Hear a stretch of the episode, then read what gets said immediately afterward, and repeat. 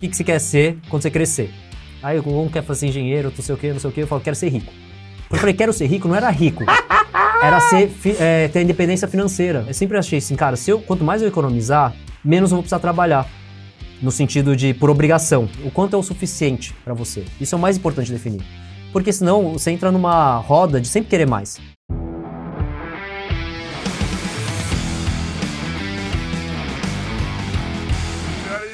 Sejam muito bem-vindos a mais um podcast dos extremos. Hoje, diretamente de viver um extremo real. Real. Bruno Nardon, sexto colocado do Rally Sertões, categoria De Adventures de Kitesurf 2022.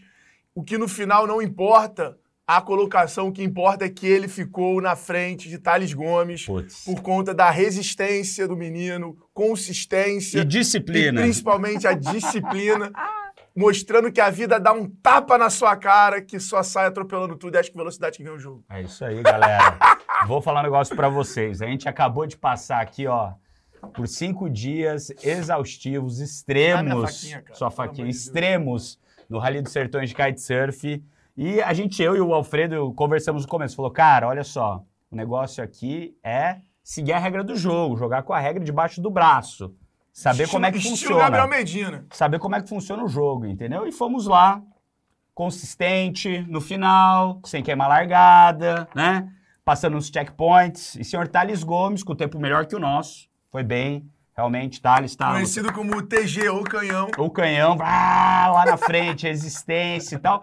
Só que daí perdeu o checkpoint, queimou Queimou largada. largada. O que que acontece? Perdeu.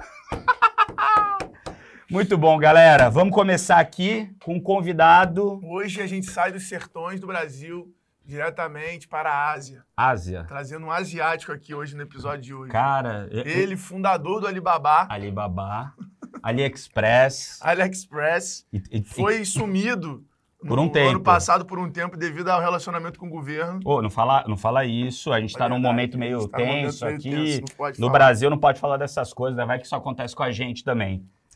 Ele, ele que foi já co-CEO de Thales Gomes, ou seja, Nossa. ele sabe exatamente o que a gente passa, Do bem e do mal. do bem e do mal. Ele sabe exatamente o que a gente passa. Ah, E, e no- mas no fim do dia a gente tá te sacaneando, Taz, mas a gente te ama aqui, ó, do coração, irmão. Vamos junto. Ano que vem você vai perder de novo. Porque eu vou me preparar pra estar lá na frente que nem você no canhão.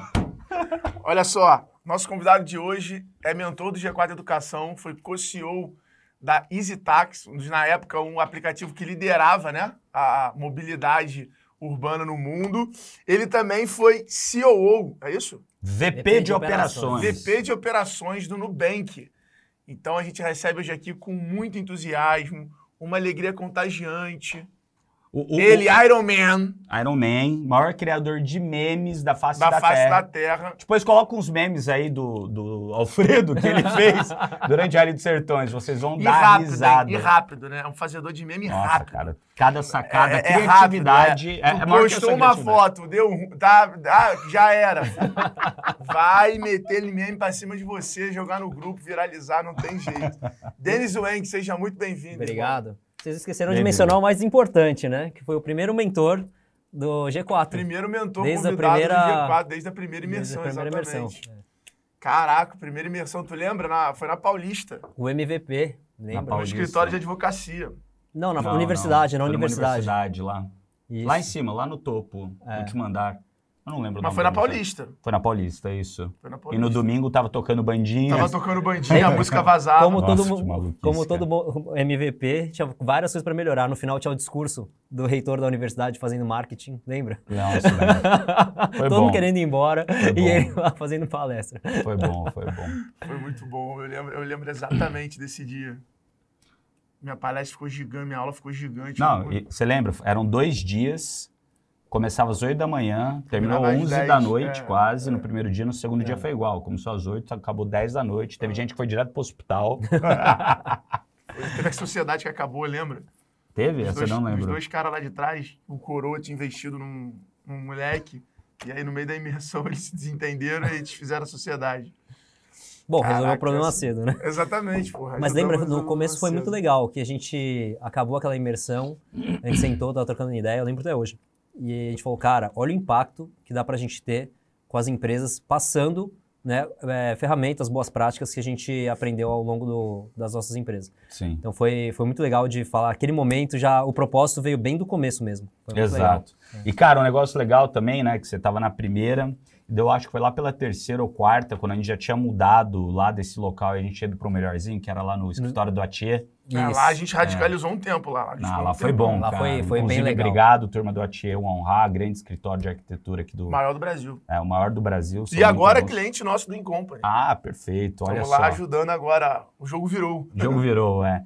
E, cara, e lá, o Joaquim, que é o CEO do Rally dos Sertões, foi participar como É aluno. verdade. Isso. E daí, quando ele participou lá como aluno, depois eu, eu vou... E nem vou- tinha pandemia. não tinha, antes da pandemia. E daí ele passou por todo mundo. Ele falou, cara, hoje eu tenho um negócio que é muito legal, só que é durante um período curto no ano. E, putz, e todo mundo que eu contrato, né, durante esse tempo, eu queria carregar eles, né, durante o o, ano inteiro. Daí a gente chegou com muitas ideias, né, de, putz, diversificar produto. Você até trouxe isso, né? Pra, pô, coloca outros esportes e tal. E foi de lá que nasceu a sementinha do Rally dos Sertões de Kitesurf que a gente ficou muito lisonjeado de poder participar agora da segunda etapa, né? Ano passado ainda estava meio que nessa na- é, no fim do Covid, então foi um pouquinho mais é, raiz. Esse ano já, cara, foi super legal e ano que vem também vai estar muito maior. Vai dar, Super tinham mais de 100 feliz com pessoas esse ano já. Ah, porra. 100 atletas, né? Porrada. Atletas. Cara, mas vamos lá, vamos começar aqui conversando um pouquinho, cara. Conta um pouquinho de você, Denis, um, rapidamente aí tua história. Você começou no mercado financeiro, né?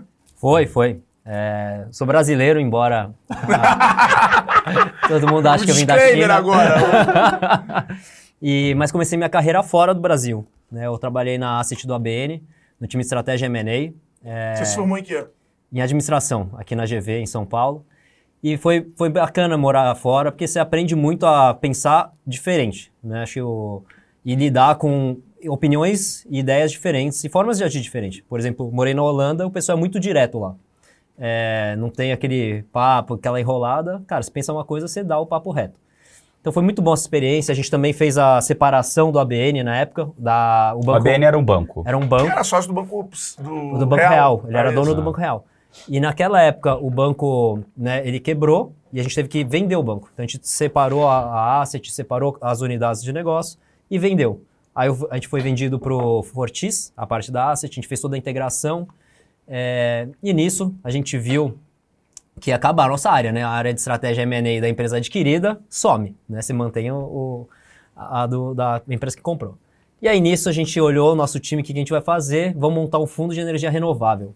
Legal. Aí a gente lançou um dos primeiros fundos de energia renovável da Europa, Que ano que foi isso? 2008, eu ia chegar lá. O que, que aconteceu em 2008? Crise mundial. A gente começou o fundraising do fundo, uma semana, quebra o Lehman. Então, crise no mundo inteiro, todos os ativos né, financeiros derretendo. Por sorte, por ser energia renovável, todo o dinheiro, com subsídio do governo, todo o dinheiro de investimento acabou indo para a nossa indústria. Que legal. né? Então foi um pouco de, né? Eu sempre falo que ter sorte na vida é bom, é estar preparado e ter oportunidade, né? E nisso a gente levantou dinheiro, a gente investiu em usinas eólicas, é, so- solares, biomassa. E aí, mas queria... Solar não era o que é hoje, né? Não era, eu estava bem no começo, até eu comecei, muita gente no gestão passa, vem da indústria do solar. Cara, é muito mais eficiente, muito mais barato, assim, e no Brasil você vê a curva de crescimento é incrível. E aí, eu, mas eu queria morar no Brasil. Aí, eu, depois de cinco anos, voltei para o Brasil, trabalhei um pouco mais no mercado financeiro e falei, vou empreender. Aí, nessa de empreender, fui para a China, né, visitar meus parentes. Pensei em trabalhar com o comércio exterior, igual o nosso querido Jack Ma, e olhei e falei, tio. cara, olhei e falei, cara, esse negócio é bizarro. Economia real tá, é, né, bizarro, porque era mercado financeiro, trabalhar com dinheiro é, é rentável.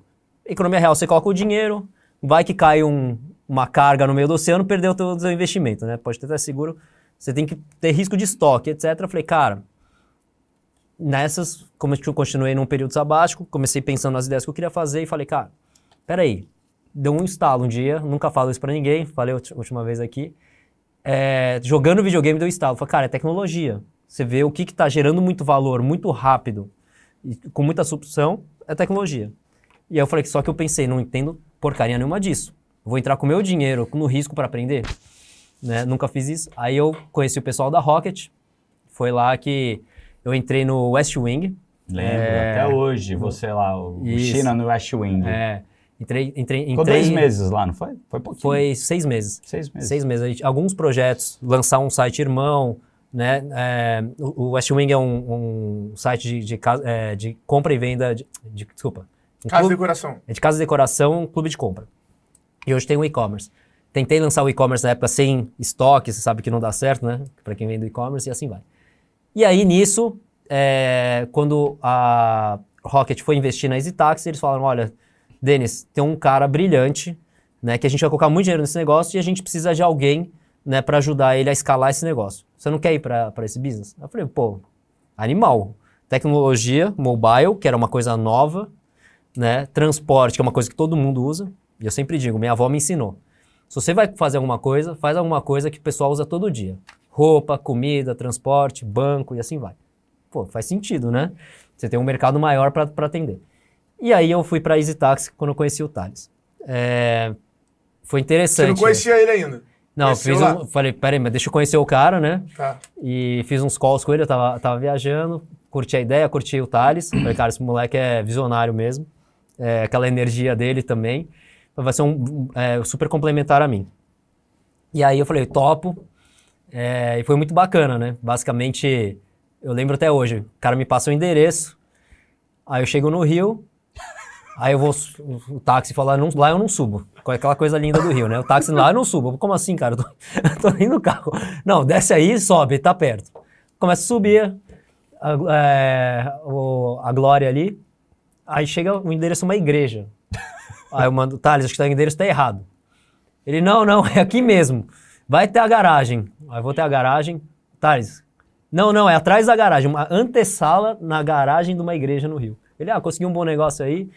Tinha uma assim mesa. que começou Foi a assim que começou. Era uma mesa que era, acho que um terço dessa, quatro, cinco pessoas sentadas ali, e é ali que começou a Cara, a olha, Starks. olha que engraçado, é parecido com a história da Virgin, né?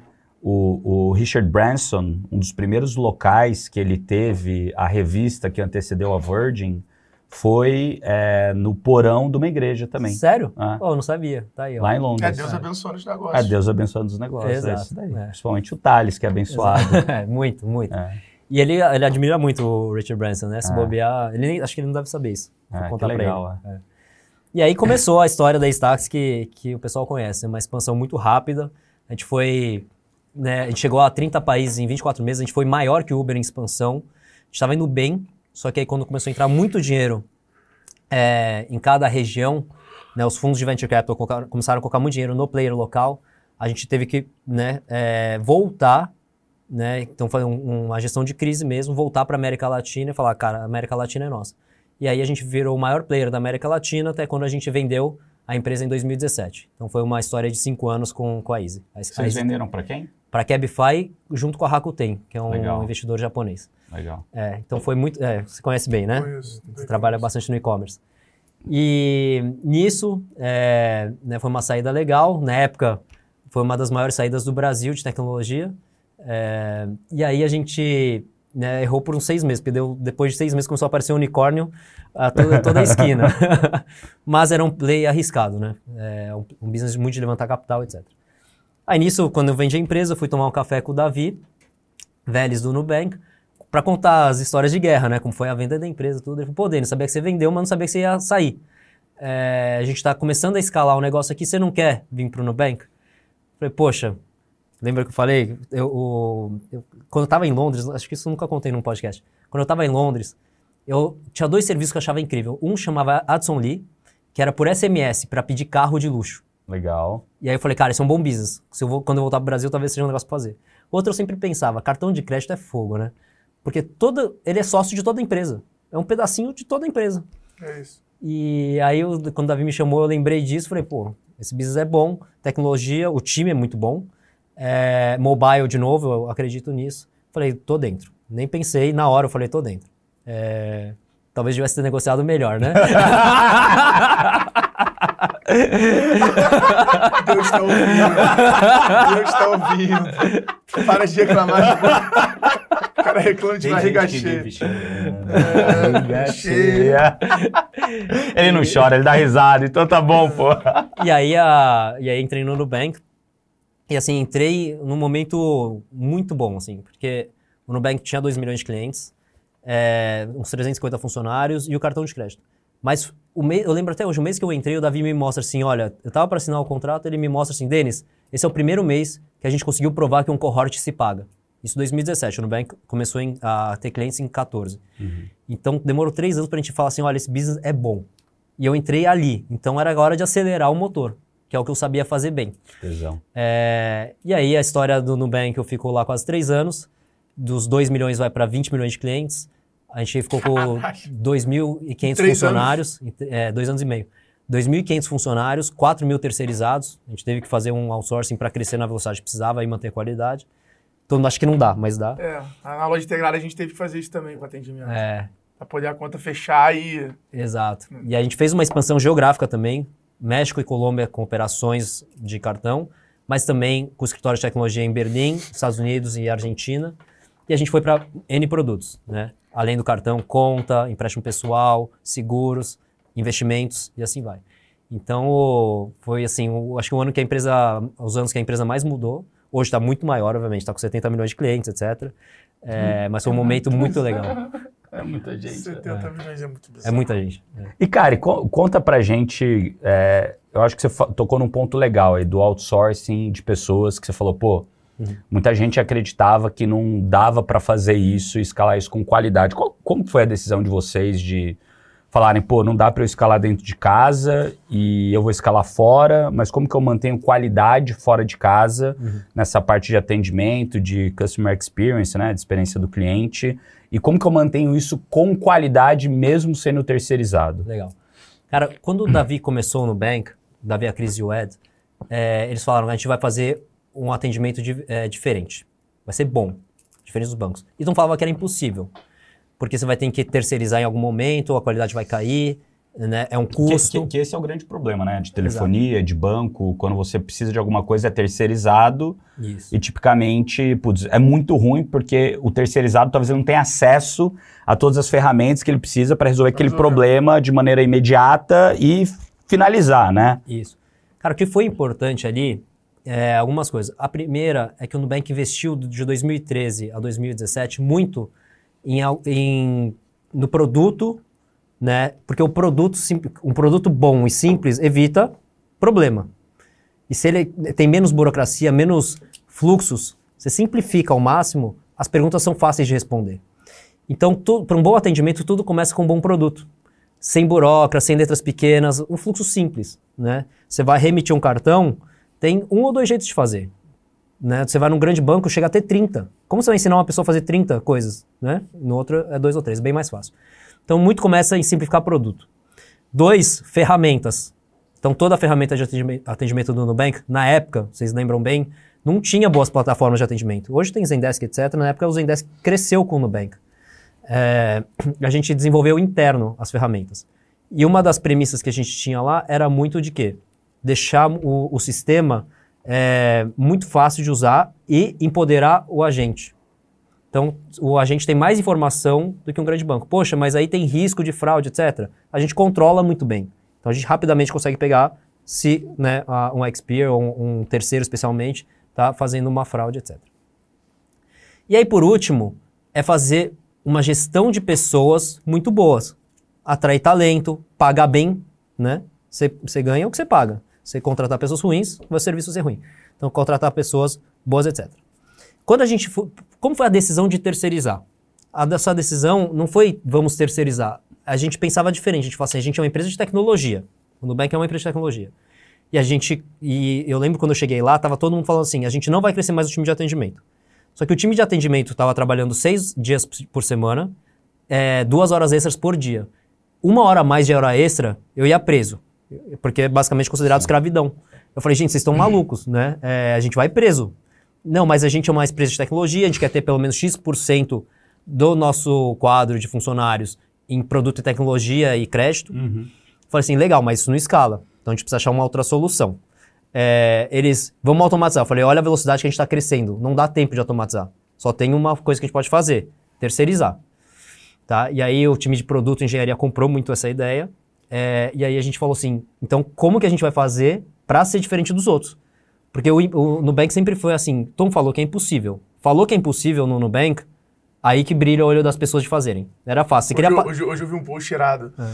falando. Se, dizerem, se, se falarem que é impossível, tipo, mentiram. Se falarem Uhum. que é fácil, mentiram. É. Ah, esse é bom. É, é, e foi o do Toledo, É, que inclusive é, mentor do, do do gestor. Toledo, sei. E aí, o... no Nubank eu, te- eu brincava assim, você quer que- priorizar alguma coisa, fala que é impossível. Aí o time compra a ideia e fala assim, não, impossível não é, vamos fazer. E aí a gente... Qual era a faixa etária de idade do time? Era nessa, cara, quando o Nubank começou, já são uns 25, era uns 25 anos. Aí eu- a empresa foi amadurecendo, o time foi amadurecendo E também. era mais engenheiro? O engenheiro- os engenheiros tendiam a ser mais velhos, mais experientes. O que, que a gente tinha de legal no Nubank é, é, eu sempre falo no- nas mentorias, o Nubank sempre teve a, a ideia de ter muitas pessoas, densidade de, De talento. de talento. E densidade de talento incluía assim, a gente não tem, a gente estava montando a empresa, a gente não tinha tempo de ficar ensinando as pessoas. Então não tinha estagiário, não tinha analista 1. Era todo mundo já sabia fazer o que estava lá para fazer, tá?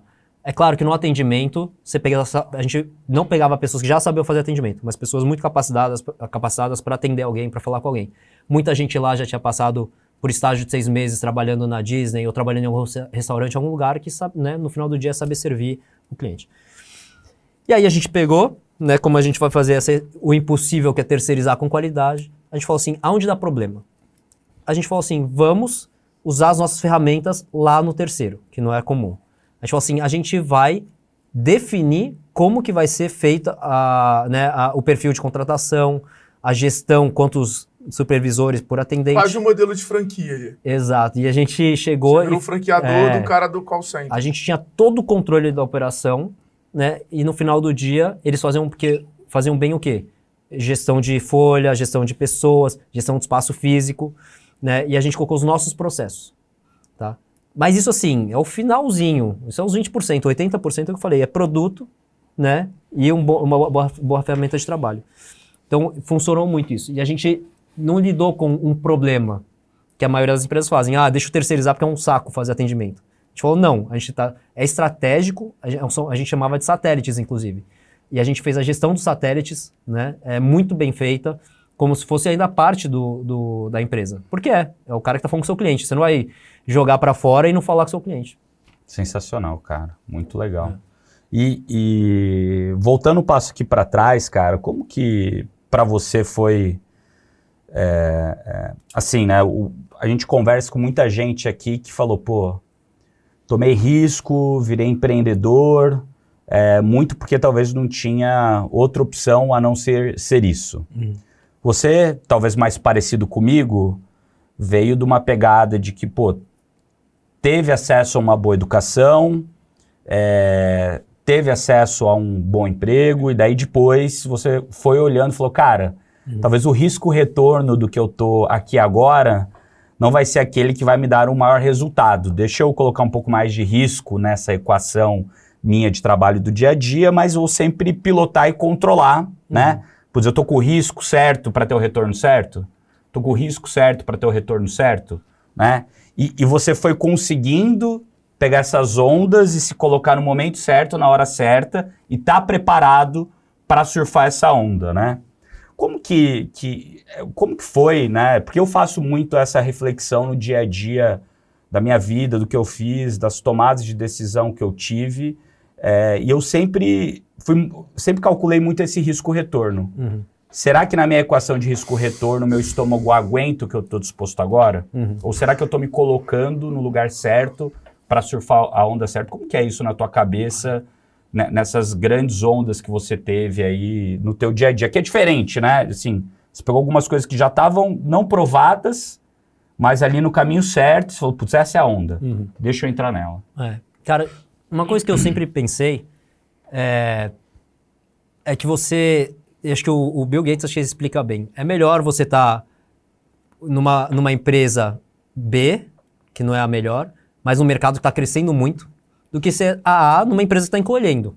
Uhum. É, então achei uma boa forma de sumarizar. Eu olhava assim, putz, o mercado financeiro era cômodo de uma certa forma. Paga bem, você sabe mais ou menos quanto você vai ganhar, uma, né, uma vida confortável. Um- mas não era o que eu gostava, eu queria empreender, eu queria fazer coisas novas e eu, eu tinha, assim, o que me motiva é ver as pessoas usando o que eu tô fazendo, sabe? Falar, usar o que, tô que eu fiz e falar, cara, obrigado, olha aqui como mudou minha vida. Né? O mercado financeiro tem muito menos isso. Cara, cartão de crédito obviamente tem, né? É táxi, né? Não, e no transporte teve. financeiro, nenhum cliente agradece o que tem para usar. Eles reclamam do que não funciona. Exato. Né? O banco funcionou lá 365 dias, ficou um dia fora do ar. Você precisava fazer um Pix, não rolou? Pô, o banco filha da puta nunca funciona e aí começa a maluquice. Exato. E aí o Nubank conseguiu mudar isso. É, o próprio G4, o- a coisa que eu mais gosto de, de ajudar o pessoal é eu receber os feedbacks de meu, minha meu faturamento cresceu, né, meu, meu- minha taxa de crescimento cresceu. É incrível isso. Fico- Consegui fechar um contrato e assim vai. E aí a gente. né, é, então eu sempre pensei nisso. Como que eu pego é, e vou estar numa, numa indústria que está crescendo? Porque se ela está crescendo, né, é mais fácil a empresa despontar, é mais fácil você ter um, um- um retorno do que ficar numa in- indústria que está travada lá e que você tem que ficar olhando muita margem. Né? É, tem que ficar otimizando margem, ficar otimizando margem. Putz, eu gosto de criar, eu gosto de ver um negócio expandindo. Qual, qual que é a maior diferença entre o papel de executivo e empreendedor, no teu ponto de vista?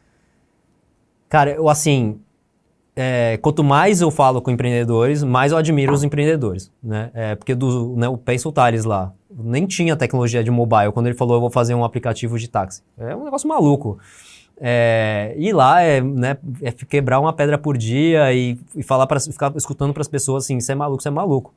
É, quando eu entrei na Easy, assim, ainda o pessoal me chamava de maluco. Eu lembro todo mundo lá na Rock falando, você é maluco de entrar nesse negócio? E-commerce é um negócio, e-commerce é o que tá dando certo. Mobile, o que que é isso?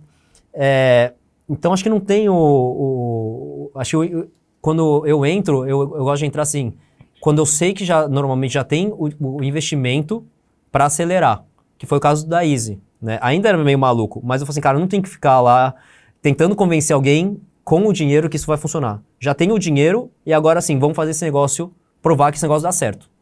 É, então acho que esse é o momento que é- essa diferença, né? É conseguir os primeiros cheques. Acho que para mim é uma coisa é, assim de tirar o chapéu para quem consegue, porque é realmente vender um negócio que nem nunca, ninguém nunca viu. Depois do primeiro cheque, você começa Tem começar parâmetro, né? você tem parâmetros, colocou um pouco de usuário para dentro, o feedback é bom, pô, legal. Né? Agora, como a gente estrutura para isso ser sustentável?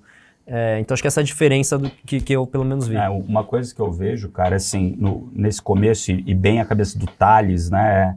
Putz, e do Alfredo, então eu preciso transformar, eu preciso liderar, eu preciso convencer as pessoas, eu preciso vender algo que não é óbvio. É. É, Né? Tem que ter adesão, né? E- e- mas eu acho que não, tanta não é nem adesão, assim, o empreendedor, assim, no começo ali, do, do- tirar do zero, é muito esse papel de, cara, o cara teve uma visão maluca que ninguém acredita e depois que o negócio começa a dar certo, todo mundo chama o cara de gênio. É. Mas, cara, esse poder de liderança, de transformação, de, cara, é o que você falou, de quebrar uma pedra que ninguém tá vendo que existe essa pedra, né? É. E depois que o negócio começa a crescer, você tem um papel muito mais de gestão, execução e fazer rodar o dia a dia, colocar processo, colocar ordem, colocar ferramenta, colocar sistema. Daí vem muito mais o, o- o lance de, putz, eu provei que dá, tirei do zero. É. Comecei a trazer usuário, comecei a trazer faturamento.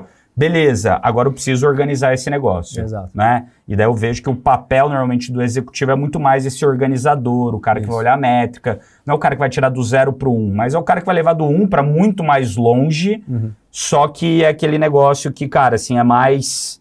é, Já, já, tá, já tá meio que feito, o problema meio que já tá meio resolvido, né? Agora é só, putz, É. Isso, é uma, só, né? Só é. continuar crescendo. isso é uma coisa Só que... o mais difícil no é, fim do dia. Que eu e o Thales, a gente era muito complementar. É, acho que se fosse só o Thales, ia, a Isaac ia ficar, crescer super desorganizado. Se fosse só eu, provavelmente a gente não teria feito, lançado tanta coisa. Né? Então, o- o- a complementariedade foi boa. O Thales era o cara que dá, vai dar, vai dar. É, como assim? Você tá maluco? Ele ia lá e fazia. E aí eu pegava aquilo e fazia aquilo ficar, funcionar de uma forma consistente e eficiente. Então, acho que é uma- até uma recomendação que a gente dá para muito empreendedor em algum momento trazer um, né, um CEO ou alguém que vai organizar a casa. Né? Não é o tem o, o visionário que, que vai fazendo um monte de coisa. Na Easy você era CEO e aí depois você ficou como co-CEO. Não, já entrou- entrei como co-CEO. Aí a gente basicamente definia as coisas, né, Thales? No começo era olha para fora, bota. Você vai conseguir ven- convencer taxistas a, a usarem isso e passageiros, e eu vou arrumar a casa aqui. É, era isso que a gente era bom. Aí depois. Mas você recomenda essa, essa estrutura de co-CEO? eu acho que se, se for muito claro como que você acorda, as prioridades, que, quem que vai trabalhar o quê, especialmente como vai tomar decisão, eu, eu aconselho. É, em geral, eu não recomendo. Eu prefiro ter um CEO e um COO. Por quê? Dá mais clareza para a organização, dá mais clareza para o investidor. é, e no final do dia, alguém precisa ir lá e peitar e falar, cara, essa é a minha decisão, vamos embora. Obviamente que um bom tomador de decisão, ele vai escutar todo mundo, né? É, mas é, é melhor, porque você toma decisões mais rápidas. É, como- quando é co, às vezes fica aquele debate, a coisa não anda, etc. Eu tava vendo ontem uma série que eu até te mandei, que tá na Netflix, do CEO em Fuga. do Carlos Eu não- Bosch, eu não- da não Nissan. Ah, eu assisti, muito Cara, bom. animal. É. Da- da- o cara lá, o brasileiro, né? O brasileiro. Não, é. Líbano, libanês. É, Ah, ele nasceu no Brasil, brasileiro. mas é. É, mas assim, animal, animal, animal. Tá na Netflix? Assiste, vale a pena. é. Bizarra. História incrível, o cara muito bom, né? O cara é uma máquina, mas a história, assim, porra, muito animal. Cara, isso que você falou de complementariedade é um negócio que. Ele era você, né?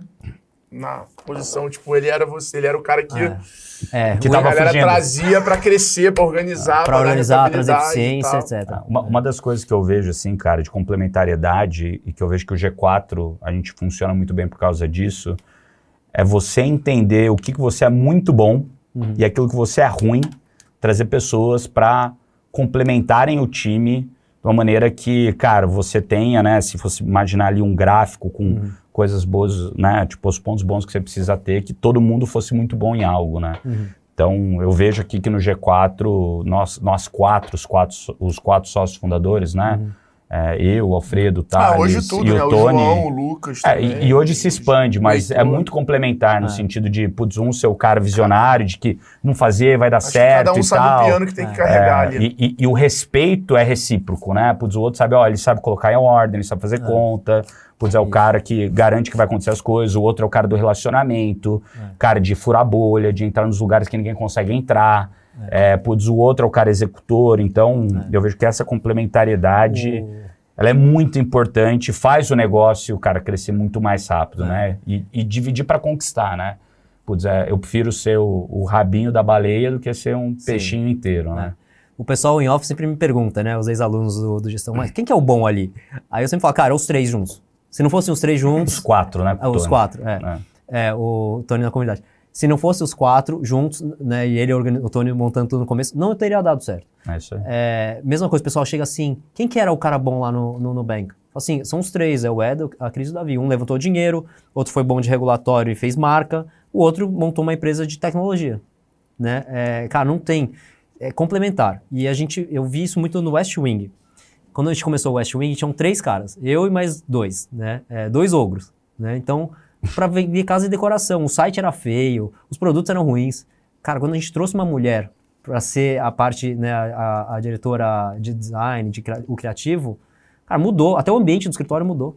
É, e aí o site ficou melhor, simplesmente porque as pessoas viam alguém preocupado com aquilo. É, a cultura da empresa mudou. Então foi, foi muito bacana é, de ver essa, o impacto de trazer complementariedade.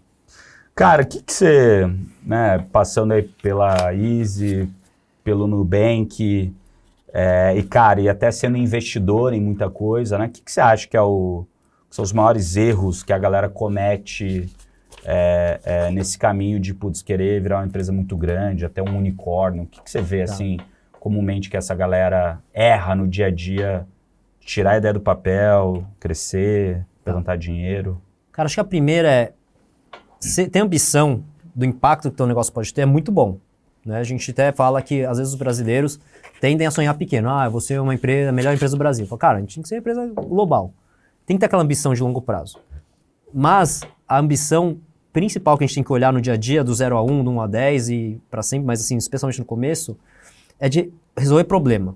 Qual é o problema que eu estou resolvendo no cliente? Né? O que a gente, especialmente como investidor, a gente olha muito e o que acontece? As pessoas se apaixonam muito pelos, pela sua solução.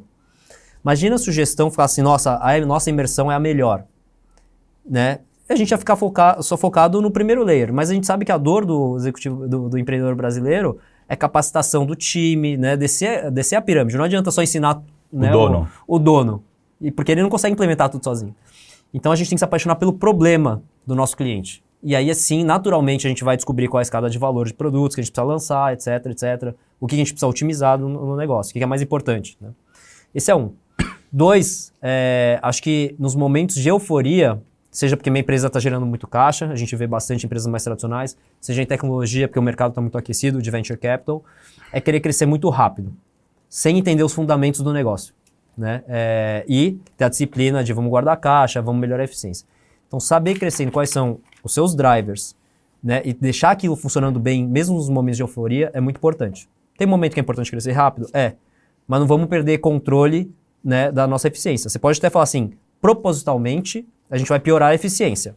A gente fazia isso muito no Nubank, eu vou contar um caso.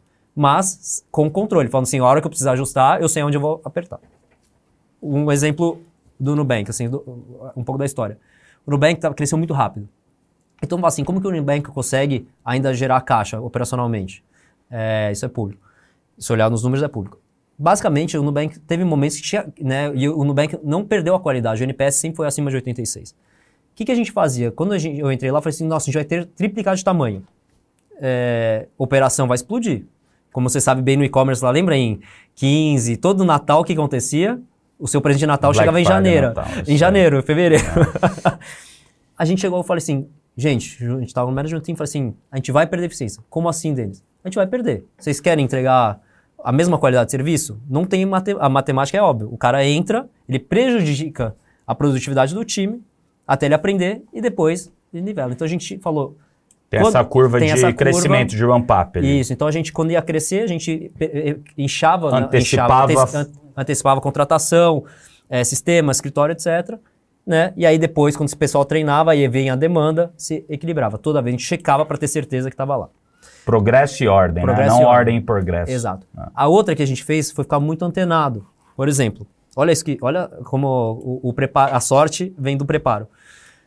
Em em 2019, eu lembro que tá- em 18 para 19 a gente está tendo muita discussão. Falei assim, cara, a gente não está priorizando eficiência, a gente está perdendo eficiência sim. Mesmo, né, quando a gente olha é, no- nas horas de ajuste, tem perda de eficiência.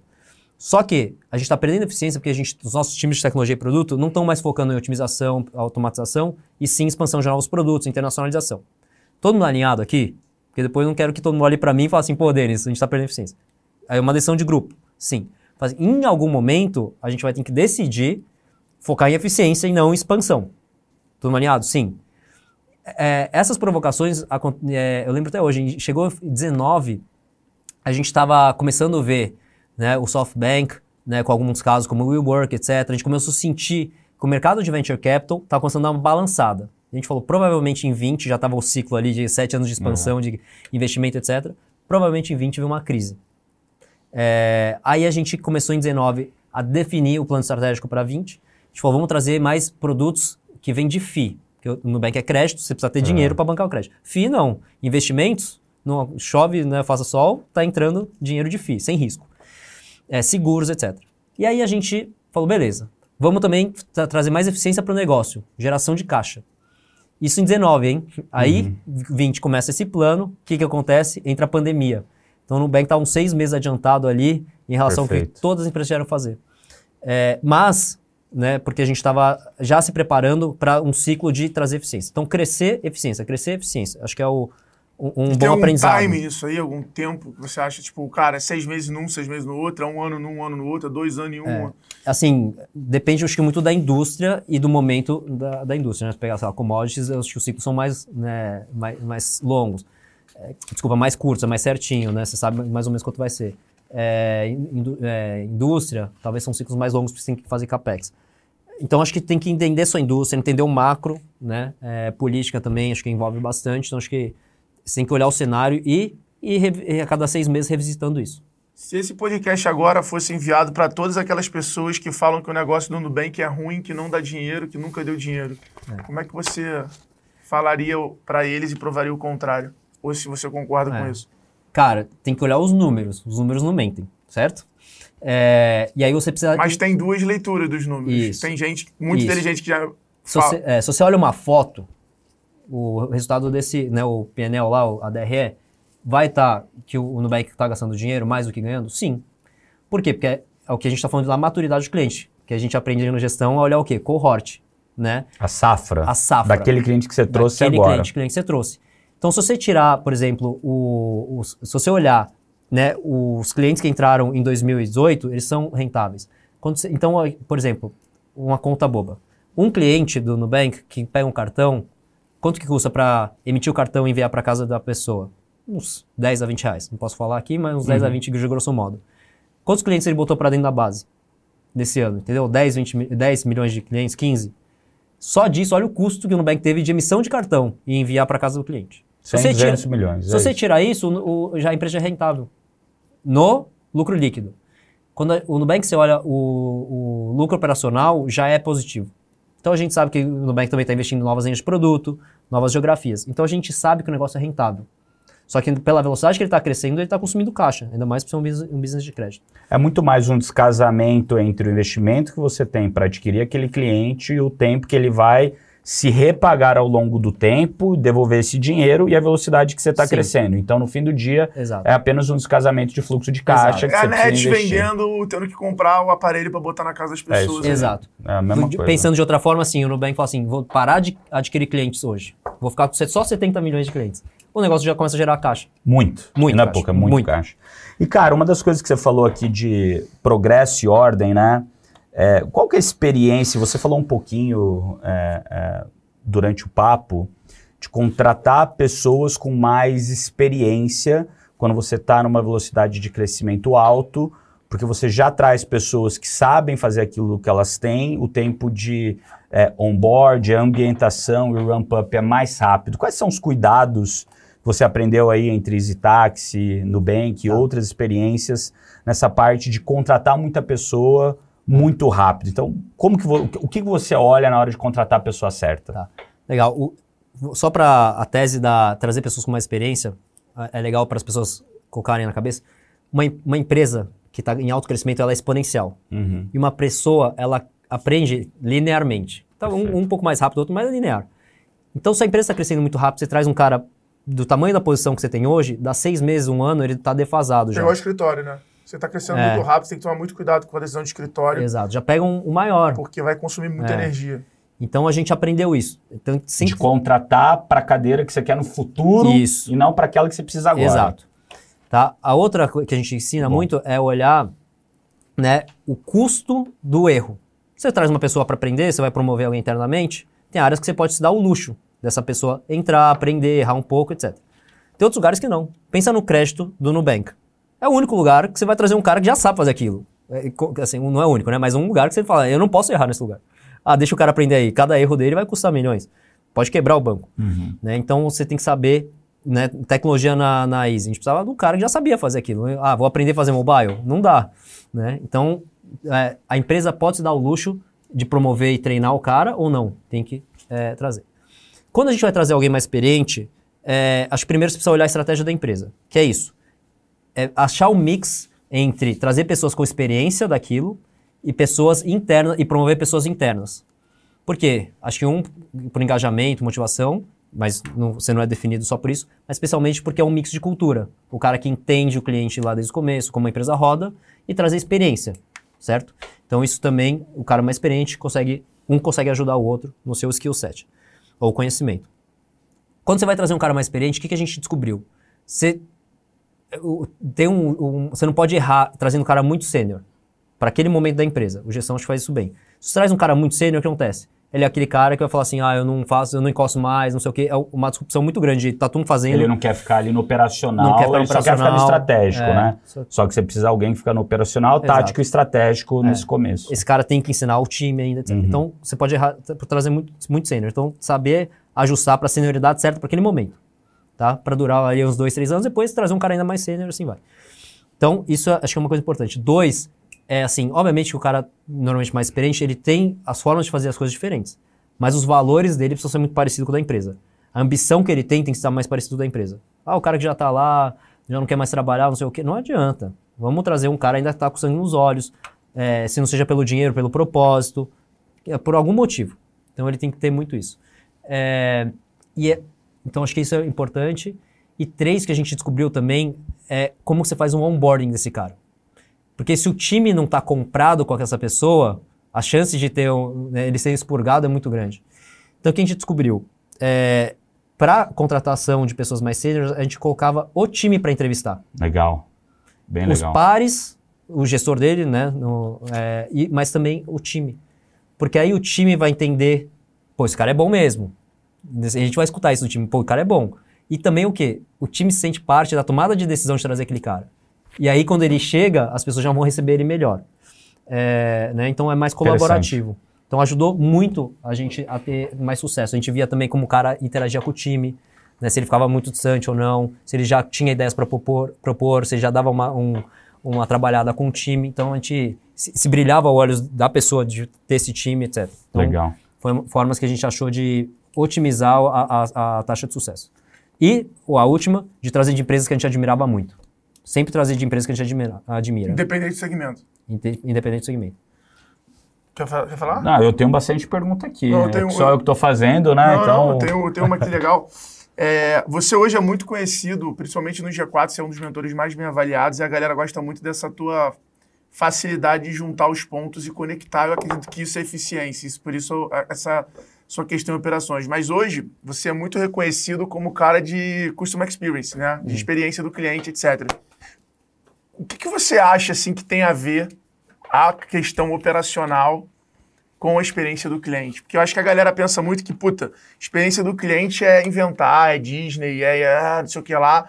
E como é que, porra, eu encanto meu cliente gas- é, gastando mais dinheiro, inventando mais coisas, diminuindo margem, quando na verdade não tem uma coisa a ver com a outra. Quando na verdade encantar o cliente é muito mais ter uma escada de valor muito bem definida, você conseguir ser preditivo na jornada do cliente para saber sempre quais são os sentimentos, reações que podem acontecer ao longo da jornada para você criar experiências, conteúdos, etc. É, queria que você falasse um pouco sobre isso. Como você hoje chegou nesse ponto de ter esse reconhecimento, mas no final do dia é possível criar a experiência do cliente mantendo eficiência? Com certeza, né? Acho que tanto a Easy quanto, quanto o Nubank provam isso. Mas acho que quando a gente pensa em experiência do cliente, é, todo mundo pensa naquele momento uau, né? É, aquele encanto. Mas a verdade, isso daí acontece para meio por cento, 1% das transações da- dos clientes. É, então, assim, para chegar, chegar nisso, por que, que as pessoas admiram tanto essas marcas? Não é por esse 1%. É porque não falha, em boa parte dos casos. E quando falha, sim, você consegue dar, dar uma encantada. É o então- arroz com feijão bem feito. É, então, o que a gente estava falando, a experiência do cliente é o resultado, né, do quê? De como se estrutura a organização.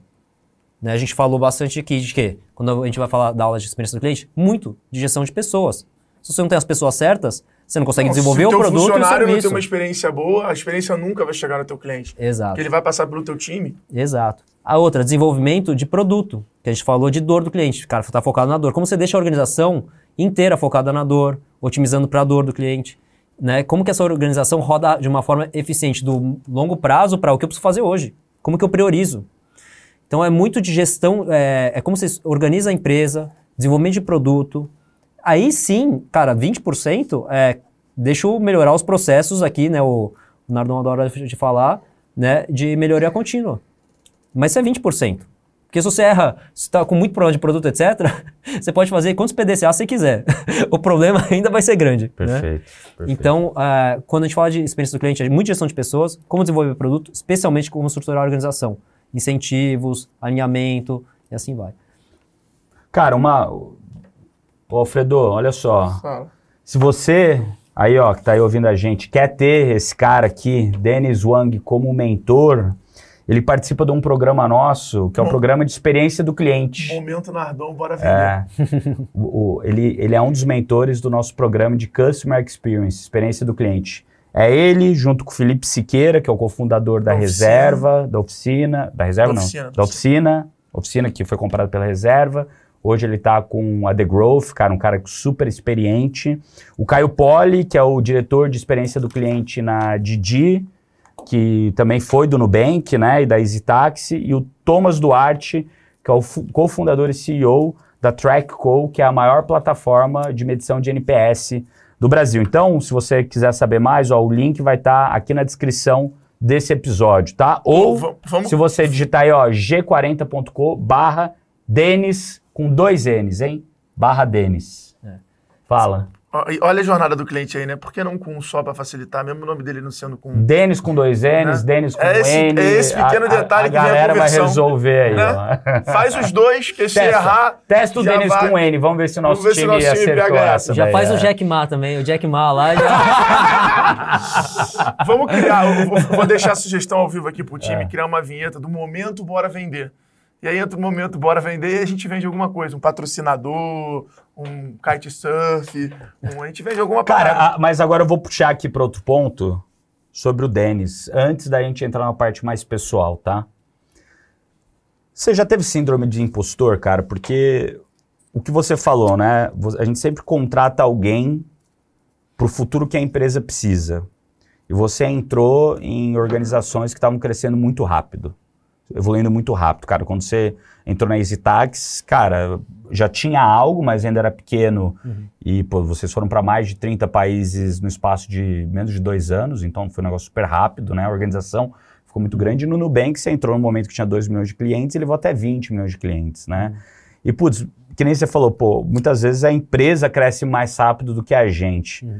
Como foi para você se preparar, se atualizar e, e- e- cara, estar à frente, liderando esses dois tipos de empresa que cresceram muito rápido? Muitas vezes a gente se pergunta, pô, será que a gente é a melhor pessoa para esse momento da empresa? Como é que foi isso para você? Cara, essa é uma boa pergunta. É, em vários momentos, é, tanto na Easy quanto no Nubank, assim, rolou a síndrome do impostor. Eu falo, cara, é, eu não sou a melhor pessoa, né? Por que, que a, a nossa empresa está crescendo aqui? O que, que eu estou errando?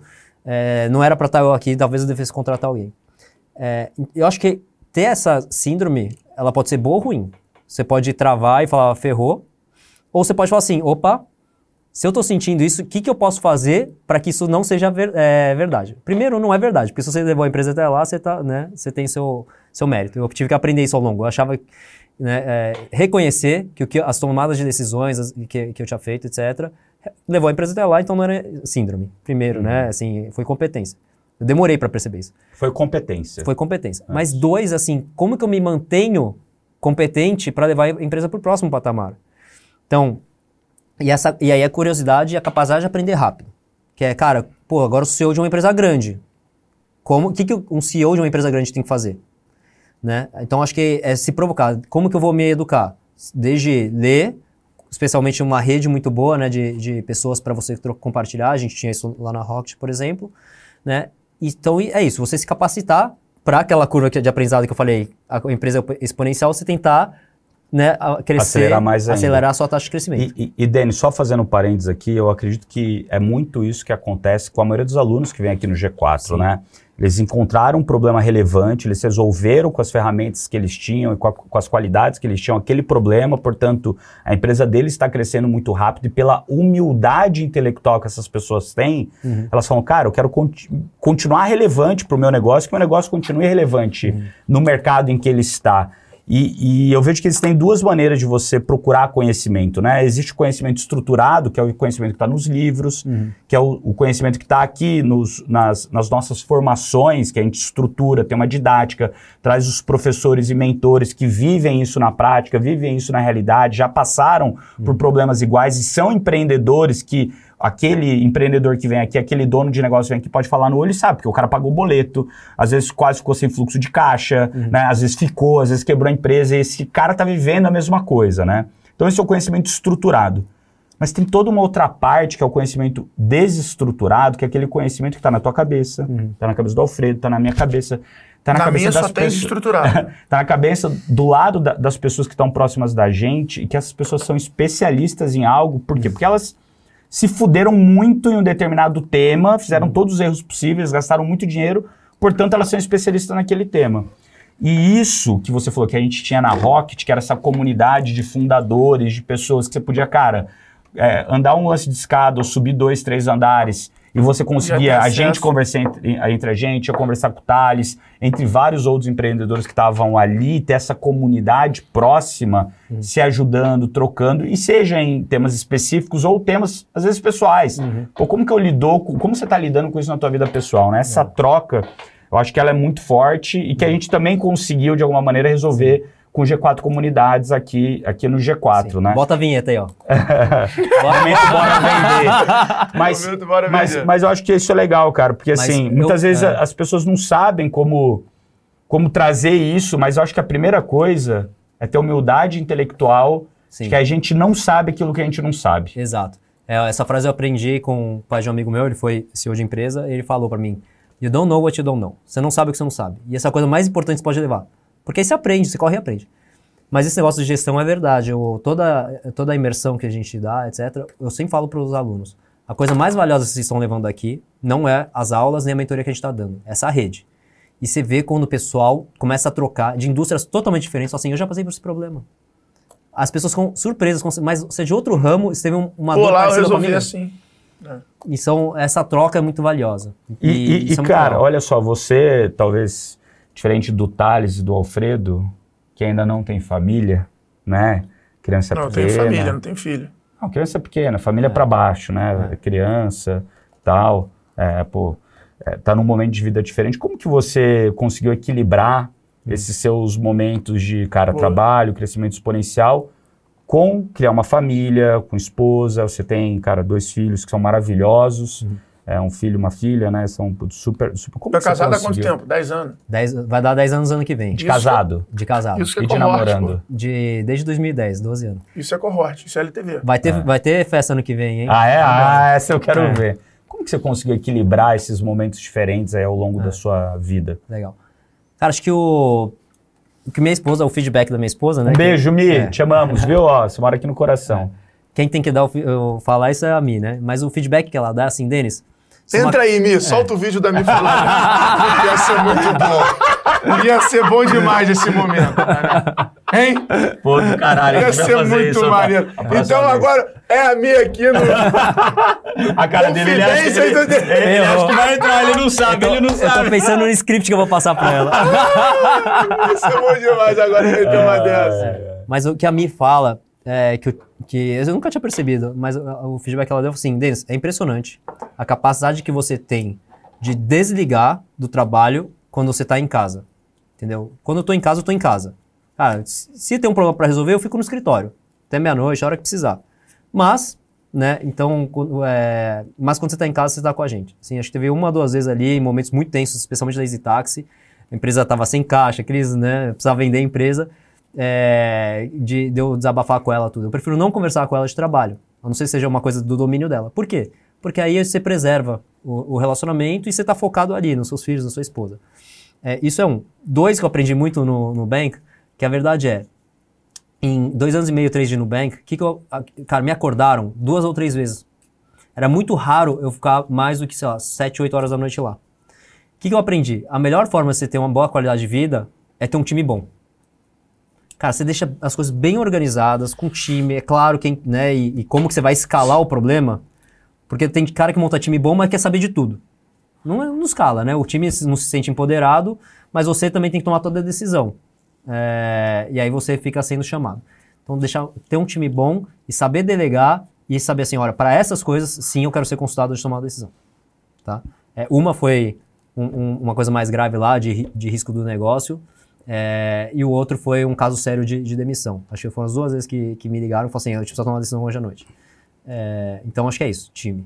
Cara, eu, eu acho que isso daí é um, é um negócio legal que eu também falo bastante, é de você se tornar dispensável para o seu negócio, né? Muitas vezes a gente tem a noção que o líder deveria ser alguém que não é dispensável e na minha visão é o com- com- completo oposto disso, né? Se você contratou um time bom, ensinou eles como se comunicar, ensinou eles como se organizar, né? ensinou eles como testar de uma maneira rápida é, e empoderou eles, criou bons processos, trouxe boa tecnologia, criou um sucessor, cara, você é, é, é, e criou uma governança de tomada de decisão, né? Que foi o que você falou, poxa, tem decisões que, que são irreversíveis e essas decisões sim deveria eu ser consultado para ajudar vocês né, na melhor maneira de você conseguir tomar essa decisão. Tem decisões que são reversíveis, né? É. Que é o, que é o, o desfazer, né? Que é do, do, do computador. Você consegue desfazer? Então toma, né? Garante que o teu time está empoderado para tomar isso. Para você, de fato, não virar gargalo. E quando você se torna dispensável, você consegue ter tempo. Quando você consegue ter tempo, você consegue pensar no futuro da empresa, Sim. como fazer de fato, sim, a empresa crescer 10 vezes mais, 20 vezes mais e não ficar se preocupando em apagar incêndio do dia a dia, né? Sim. Que, putz, a pior coisa é você tomar o tempo mais precioso da empresa, que talvez é o tempo da liderança, e ficar toda hora apagando fogo. E muito disso também tem essa história de você conseguir, é, é, de novo, ter humildade intelectual, de você conseguir se desprender das coisas, né? Que muita gente tem esse, é, é, talvez essa síndrome de pequeno rei, né? Uhum. Eu quero, não, tudo tem que consultar comigo. Eu sou o Ah. pequeno rei aqui dessa história, Uhum. e se não me consultarem, é, a decisão não passa pra frente. E você acaba virando gargalo É. pra coisa acontecer. Então, pô, muito, Ó, muito, um- muito bacana. Como cara. gestão é muito de ser prático, é, eu lembro que lá no, quando a gente estava no Nubank, tinha um dos diretores que o feedback dele é que ele não delegava. E aí, como que a gente conseguiu convencer ele de que ele deveria delegar mais? Porque tem aquela síndrome de, cara, eu preciso tomar decisão, um pouco de insegurança, de se eu não sei, não estou no comando, né, vão achar que, que eu não presto, etc. A gente falou assim, a gente não mede você pelo resultado do que você entrega, e sim do que o seu time entrega. Quando isso caiu a ficha pra ele, ele falou, pô, é isso. Se meu time é bom, tá entregando, eu tô contratando as pessoas certas, engajando dando o direcionamento certo, cara, eu- esse é o meu sucesso, essa é a minha função, inclusive. Uma analogia muito boa, cara, que eu uso é, é- é muito parecida com a analogia de um time de futebol que vai passando pelas diferentes divisões do futebol, diferentes séries, né? Você está na série D, vai para a série C, vai para a série B, vai para a série A. Em cada momento, você tem uma condição de contorno diferente. Então, se está na série D, a receita que você tem de patrocínio é menor. Uhum. A receita de gente indo é, ver o jogo é menor. A receita de venda de camiseta, de merchandising, também é menor. Então, você tem uma condição de contorno de receita menor. Portanto, você consegue contratar o time que você precisa para aquela sua condição de maturidade. Legal. Tipicamente, nesse momento, você vai ter que estar jogando o jogo. Sim. Tipicamente, você vai ter que ser o centroavante, pegar a bola lá atrás, levar para frente e marcar gol. E você vai ter muito gargalo. Por quê? Você tem um dinheiro restrito e você vai conseguir pegar apenas algumas peças. E daí, você é recompensado naquele momento pelo quê? Pelo operacional, de estar Sim. jogando o jogo ali dentro. E daí você começa a ganhar jogo, passa na primeiro, na primeira posição e daí você passa para Série C. Só que você vai o quê? Para último da Série C. É. Só que você está numa condição de contorno diferente, onde você tem mais receita, porque você passou, você tem mais exposição, etc. E daí, putz, você passa para a Série B. Na Série B, talvez o seu melhor lugar não seja sendo capitão do time, seja sendo técnico. Então você não está mais no operacional, agora você está no tático. E no tático, o que se espera de você é exatamente isso: é que a tua performance é determinada pela performance do seu time. Só que agora você também tem mais dinheiro, então você consegue colocar gente melhor. Só que agora você tem que olhar o quê? Quem que eu vou competir contra? Uhum. Quem que é o time que eu vou jogar contra? Então você tem que olhar isso para formatar o teu time melhor. Daí você passa para a Série A e começa a jogar mundial. E daí na hora que você começa a jogar mundial, você já vai ter muito mais receita. Esse teu exemplo é igual a Elefute. Lembra de Elefute? Não. Você não jogava Elefute? Não. De futebol? Championship Manager? Ah, Champions, sim, Ah. animal. É igualzinho. Você, Ah, e- primeiro, tu primeiro você entrava lá com o time, tua primeira parada era vender os jogadores, fazer um dinheirinho e comprar um atacante bom. É, isso daí é pra marcar Pra gol. tu conseguir passar da quarta E pra no sé- terceira, aí tu ganhava é, promoção, é. aí tu trocava o E técnico. na E- Série A é se eu faço um estádio maior pra ter mais receita ou não, é Exato. estratégico. E, e daí é ser o presidente, é que nem a Leila é do Palmeiras. É o papel de presidente, que é de relacionamento, é arranjar patrocínio. É, um papel onde você já está muito longe do Governança. operacional, governança, muito longe do operacional e está pensando no negócio, no futuro. Então, aquilo que você falou de time, de contratar para o futuro, e disso que você falou agora de gestão, cara, a cada momento, se você está no operacional, no tático, no estratégico, é esperado de você outra coisa. Só que é difícil pra gente, como gestor, como líder da empresa, que a gente é muito bom em algo, às vezes é muito bom vendedor, às vezes é muito bom de montar processo. E, cara, e, e você se atém àquilo, você fica pegado àquilo e não desapega, fala, cara, não é o que a empresa precisa agora para eu mudar de papel. Então, acho que esse desapego e essa cabeça de ter humildade intelectual é o que faz os líderes que eu conheço, que são muito bons, os empreendedores que eu conheço serem muito bons, saber que para cada estágio da empresa, para cada partido de futebol que você está jogando, ou divisão que você está jogando, você precisa estar num momento diferente. Isso é uma coisa que eu vi no gestão. Às, ve- às vezes você tá tão envolvido no que você tá fazendo que você não percebe, não te dá o estalo de, opa, eu preciso de mudar, mudar de patamar. Eu já mudei de liga, de, De liga. de e liga e, e não percebi. E aí o pessoal passa pelo gestão, você dá um toque, dá três, seis meses, o cara já, eu sei o que eu preciso fazer, começa a montar time, começa a delegar.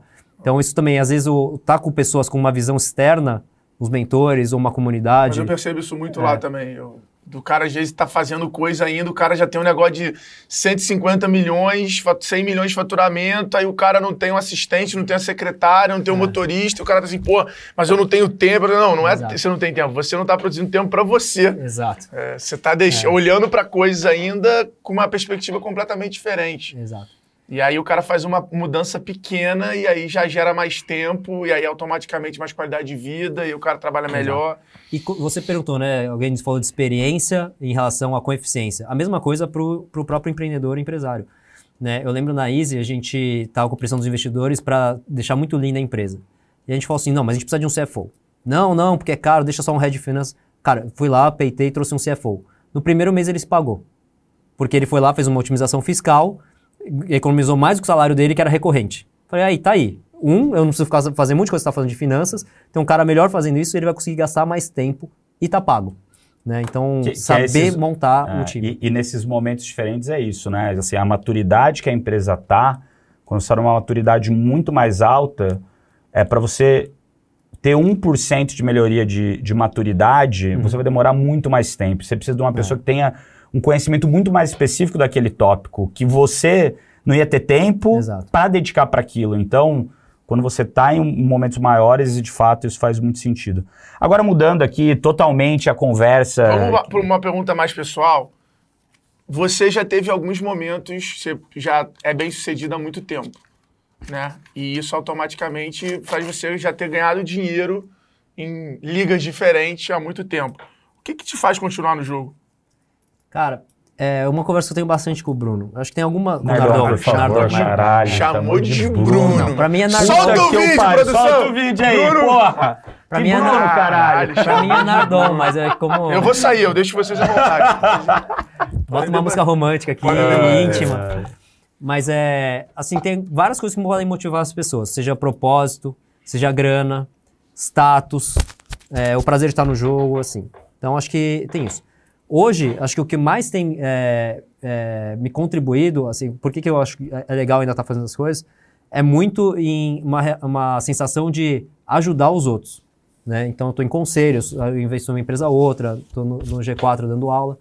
O prazer de você pegar o que você tem de conhecimento e passar para alguém e ver aquilo dar resultado é muito legal. Que é muito alinhado com, a- com a- com o propósito do, do G4.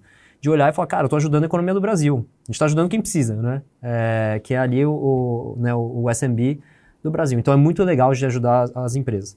Isso, me- isso é uma coisa que me motiva muito. A outra é, eu continuo aprendendo. Né? Assim, eu tava. é, acho que eu nunca falei isso, ó. Quando, quando eu saí do Nubank, é, começou, o, começou a pandemia. Foi logo no mês seguinte. Me xingaram, ó, Denis, né? Você saiu e largou a bomba aqui pra gente. Não- a gente não sabia, óbvio. Mas o que, que aconteceu foi, é, eu comecei a ocupar meu tempo, mas não estava sendo suficiente. Estava me fazendo mal. Eu estava assim, cara, mas é isso? Né? É, e aí eu comecei a pensar, né, que foi as conversas que a gente teve. Mas é por status que eu estou sentindo, é, por causa de né, tal desafio, etc. E eu via que eu era muito moti- motivado por desafio e aprendizado.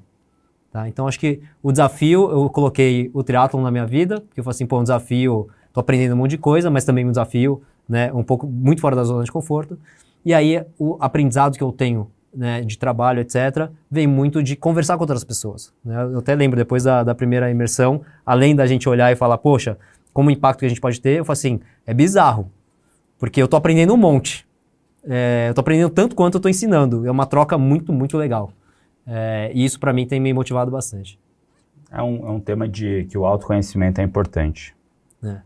No fim do dia é isso, né, Sim. cara? Você É. se autoconhecer o que que, cara, te move, né? É poder, é prestígio É. ou é dinheiro? Normalmente É. vai cair numa dessas três caixinhas, né? Hum. Putz, eu quero ter mais poder, eu quero ter mais prestígio, Hum. ou eu quero ter, né, mais dinheiro. É. né? E, putz, se você entende ali bem, é, talvez o prestígio, ele pode, não, não é só um prestígio da porta para fora, mas é um prestígio interno teu de, putz, Hum. é, será que eu tô fazendo coisas que me motivam, Sim. que eu tô aprendendo, né, que me move. Conta um pouquinho de como foi essa, esse seu desafio aí do triatlon, Uhum. é, é, da onde começou, da onde originou essa É vontade. verdade, tu comprou uma roupa de borracha usada, seminova?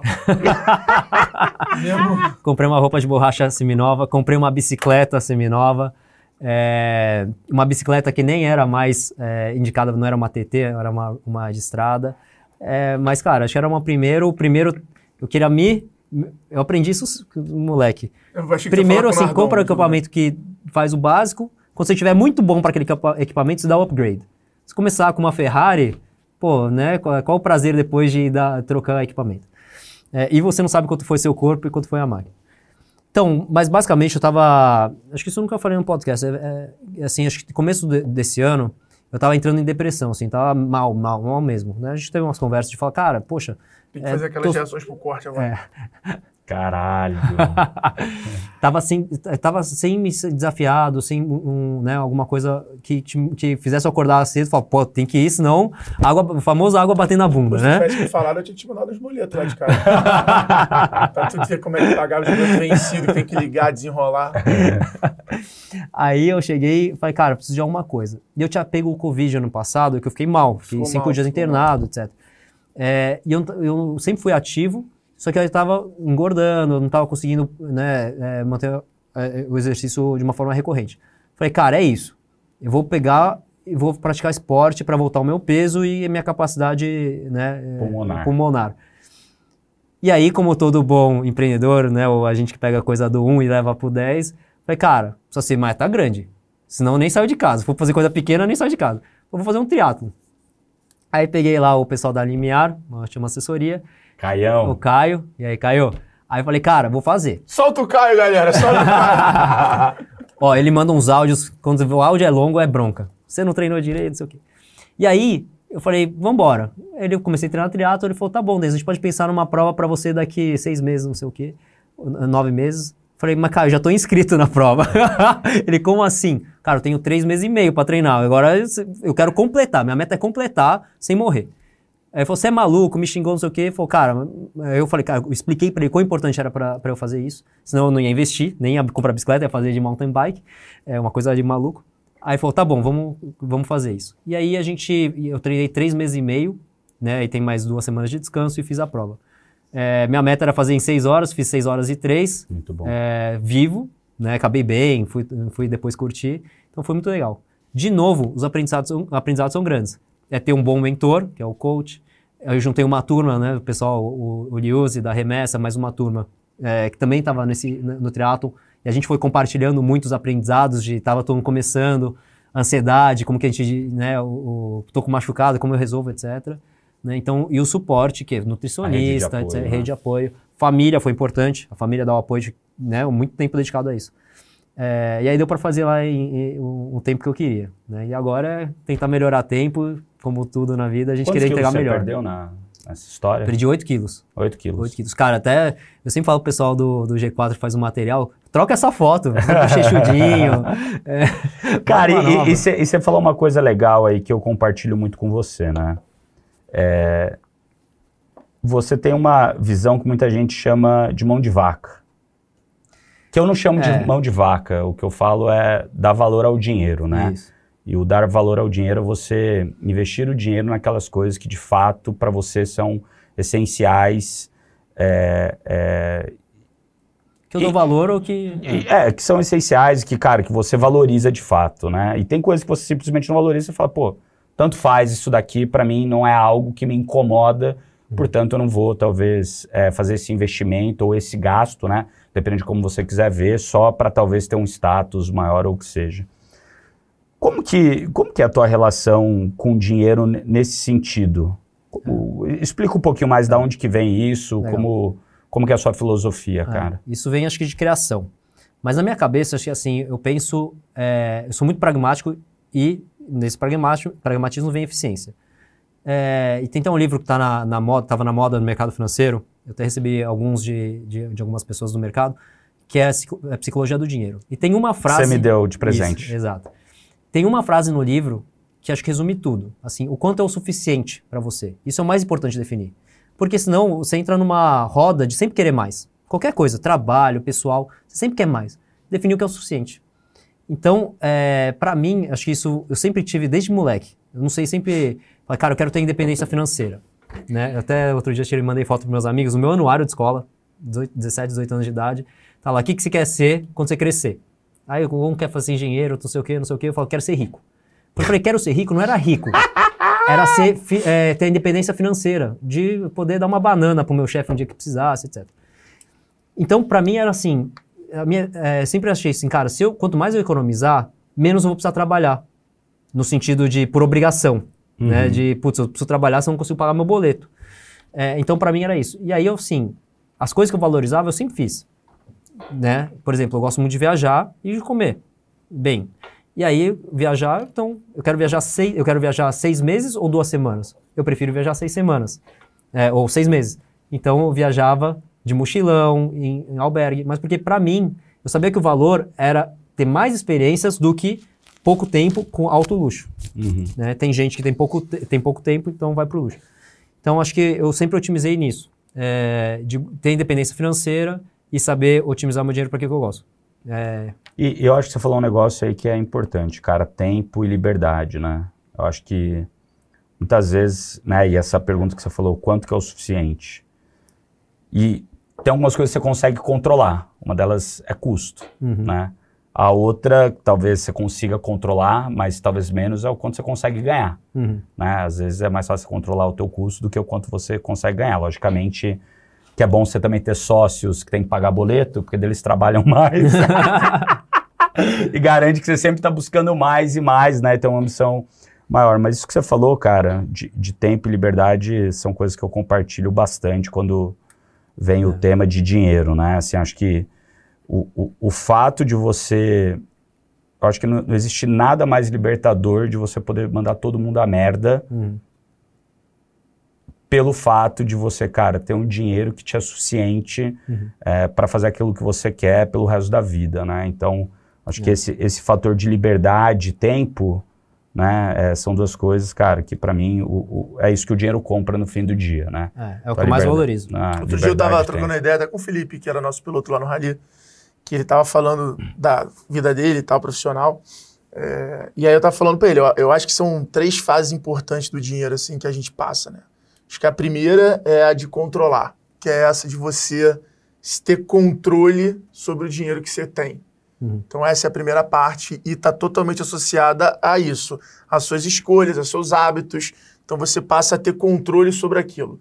Que se você, meu irmão, pode ganhar 20 mil, 30, 100 mil. Se você gastar 110, você não tem o controle. Se você não tem o controle, você é um refém do que você faz, da tua agenda, você da tua rotina, liberdade. etc. Então esse é o primeiro, é o primeiro estágio. O segundo estágio, eu acho que é você aprender a produzir o dinheiro. Então é, cara, você sabe como você faz dinheiro. Então aquilo ali te dá uma segurança, te dá uma tranquilidade absurda. Então, porra, eu sei produzir grana. Eu sei que se eu fizer palestra, é muito que a gente vive hoje. Então a gente sabe como, produzir dinheiro, a gente tem controle sobre essa produção. Então, esse é o segundo estágio. E aí o terceiro estágio, que aí eu acho que é onde você realmente alcança essa questão da liberdade, é o do escalar o dinheiro. Que é quando você tem network, acesso, você sabe. E tem uma frase que o Alê, né, o Alexandre Almeida, que é um grande mentor meu, que é dono de 100 óticas Carol, dono de vários negócios imobiliários, tu conheceu ele. Ele fala pra mim, desde o, quando eu ganhei meu primeiro dinheirinho lá atrás, ele, porra, sempre foi meu um grande mentor. Ele vira pra mim e falou assim, falou, Fredo, tem um jeito que você, tem uma coisa que você nu- nunca pode deixar a partir do momento que você ganha dinheiro, que você escala o dinheiro fazer, que é perder dinheiro. Então, cara, na hora de você comprar um carro, um barco, uma roupa, na hora de você tomar qualquer decisão envolvendo dinheiro, entenda que não perder é mais importante do que o ganhar. Se você tem grana, não perder é mais importante do que ganhar. Porque se você não perder e jogar isso em 5, 10 anos, isso vai sempre virando muito mais. E se você começa a tomar risco aqui, risco ali, abrir negócio aqui, abrir negócio ali, e, e virar aquela pessoa que está sempre tentando es- escalar o dinheiro, quando você vê, você gastou muita energia, você foi refém, você perdeu tempo, e o dinheiro ele, ele, ele, ele- ele não vai ganhando corpo, né? Que é o famoso juros compostos ali, e ele não vai rolando. Então ele falou, cara, se você focar em não perder dinheiro, meu amigo, Já 90% produz- do caminho, produzindo né? dinheiro, não perder dinheiro, você vai ser, tá, E- tá é sempre muito bem. verdade, ó. Porque a gente tava falando de tomar risco, de carreira, etc. E aí, quando eu saí do mercado financeiro, o pessoal falou assim, cara, você tá tomando muito risco. Pega Não, eu tô aí, né? trocando. Né? Eu tô trocando o, o risco de curto e longo prazo. né? Eu tô deixando de ganhar um salário alto, mas o upside lá na frente pode ser maior. E eu lembro que, né, assim, a minha parte de investimentos é muito conservadora. Aí todo mundo assim, mas por quê? Você é um cara que toma risco? Eu falei, não, eu tomo risco no meu salário, no meu equity. No que eu já ganhei, eu sou super conservador. É isso. É, E eu aprendi com o. Júlio isso, né? Dinheiro antigo. Então você tem que saber reconhecer. A gente estava trocando essa ideia lá, negócio É. de IPO. É, cara, o IPO, ele, ele de muito, ele tem parte de um dinheiro antigo ali que você tem que ter é, essa cabeça de, cara, é o momento de capturar.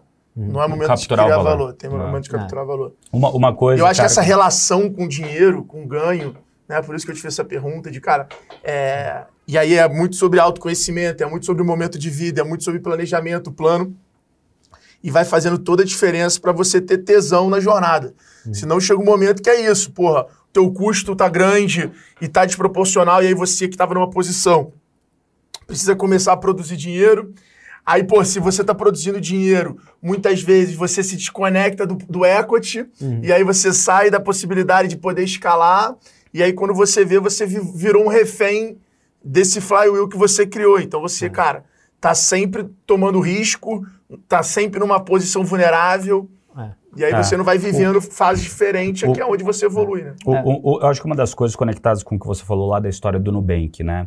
Não tem problema em você antecipar o custo se você entende muito bem as alavancas do seu negócio e se aquilo para você é algo momentâneo. Uhum. Então, putz, nesse momento agora, nesse ciclo de próximos três meses, eu vou gastar mais, mas está tudo bem, porque se eu precisar parar, eu não tenho problema de pa- parar. Uhum. Então eu, eu vejo que talvez a relação com o dinheiro que muitas vezes as- os bons empreendedores, empresários têm na empresa, muitas vezes eles não têm na pessoa física. É. E, e eles não, não entendem também, é, é, é, eles não administram o dinheiro na pessoa física com a mesma disciplina é, é, que eles administram na empresa, né? Então, se você entende bem essas alavancas, né? Que você falou que esses três Isso. momentos.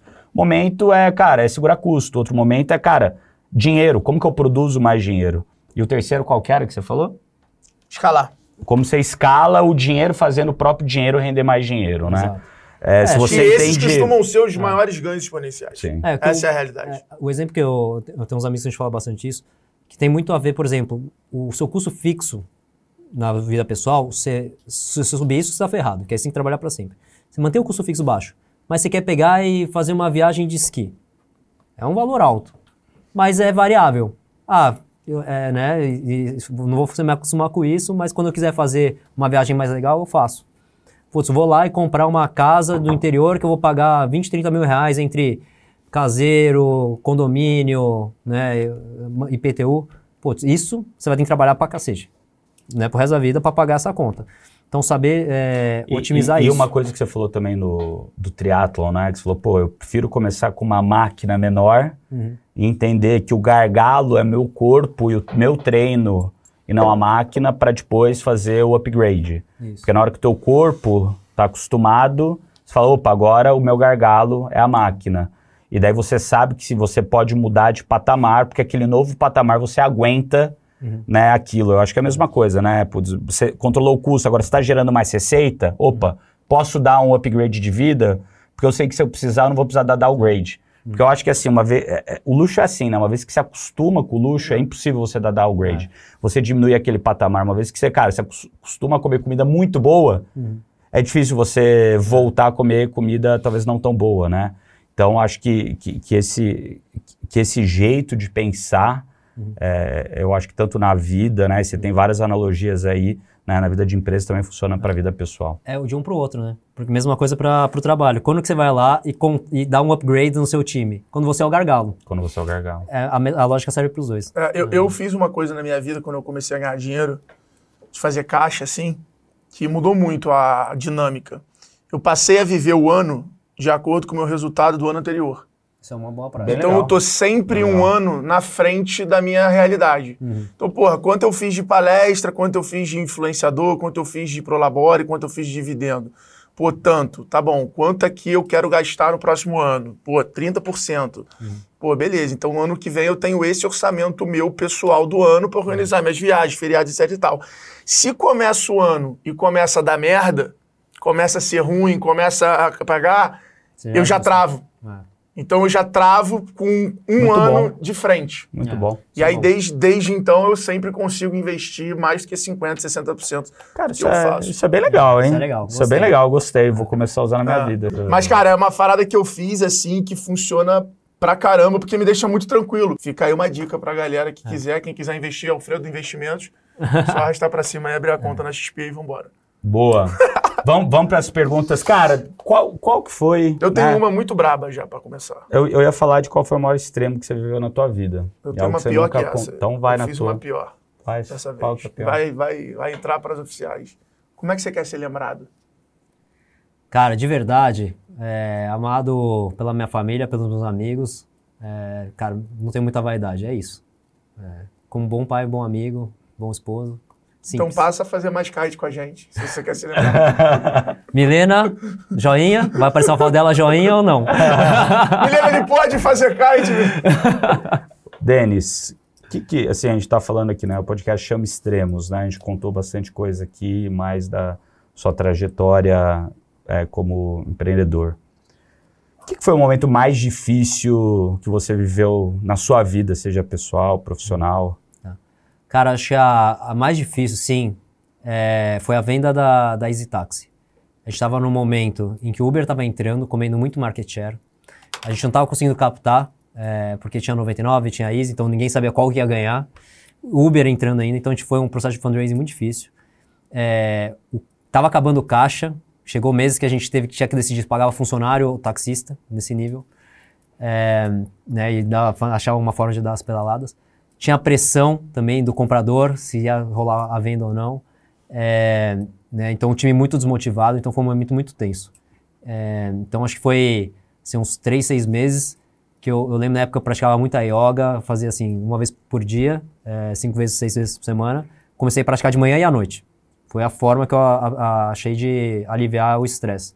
Mas assim, foi um momento que eu falei assim, cara, olha quanta gente vai ficar sem um, um salário, um emprego, né? É, o passivo que esse negócio vai dar nas minhas costas, porque a gente sabe que o Brasil aqui né, não é fácil para quando as coisas dão errado.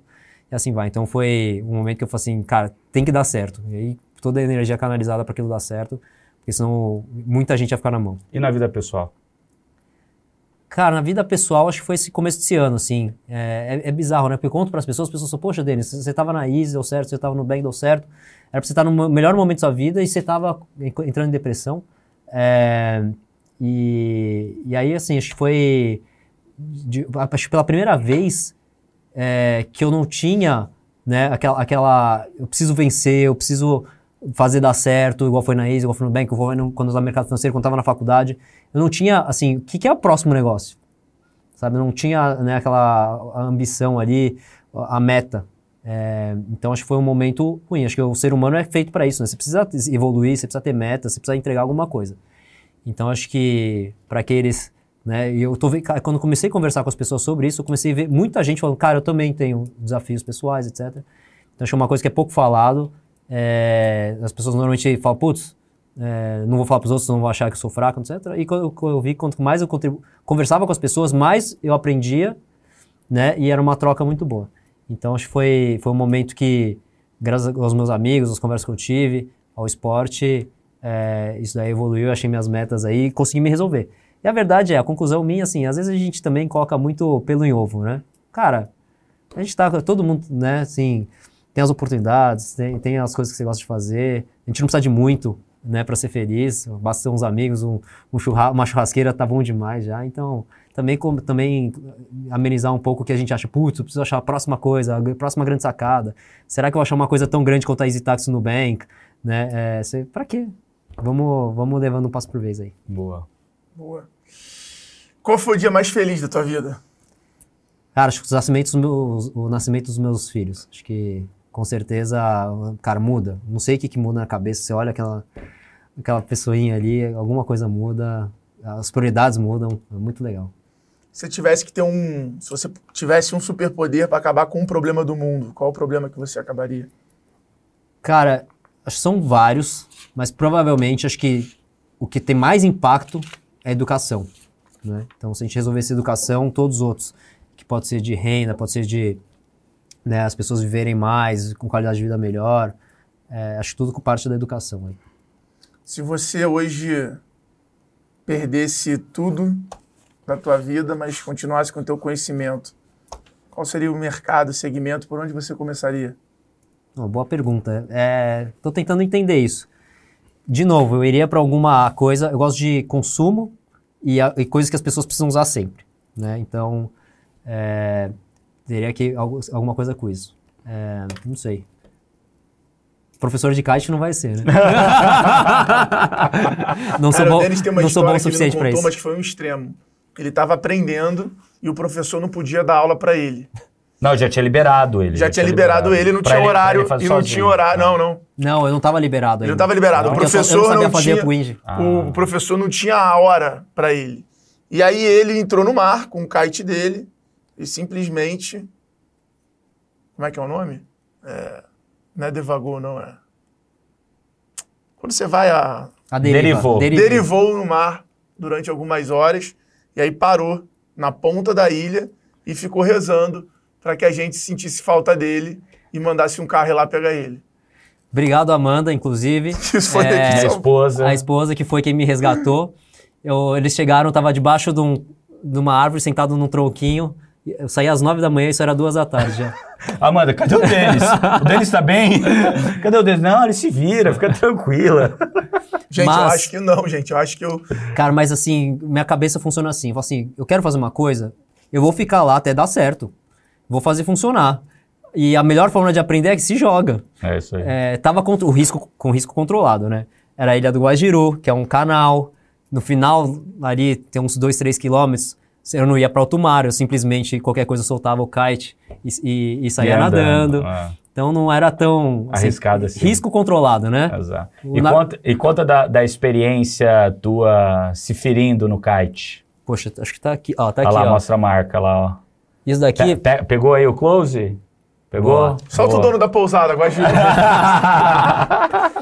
Tava eu lá, tinha acabado, agora sim, tinha acabado de ser liberado, né? Tava, e comecei a descer, maré tava um pouco baixa, mas a gente tava animado, mas tinha água suficiente.